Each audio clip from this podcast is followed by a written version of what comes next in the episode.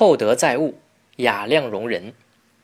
地之惠者多生物，水之清者常无鱼。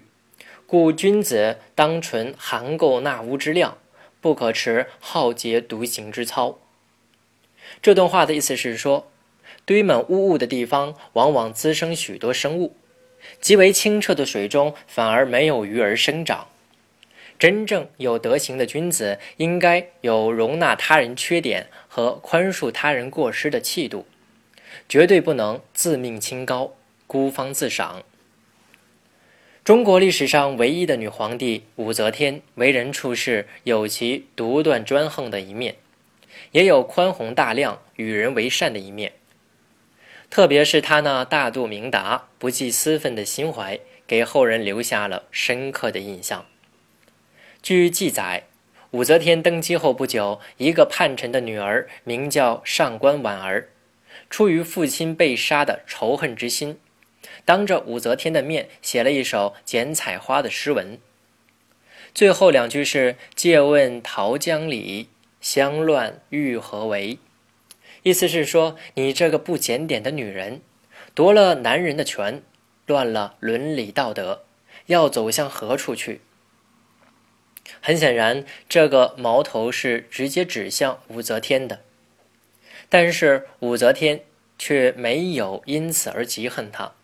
更没迫害他，反而把这种指责视作是对自己的一种警策，是一把难得的匕首。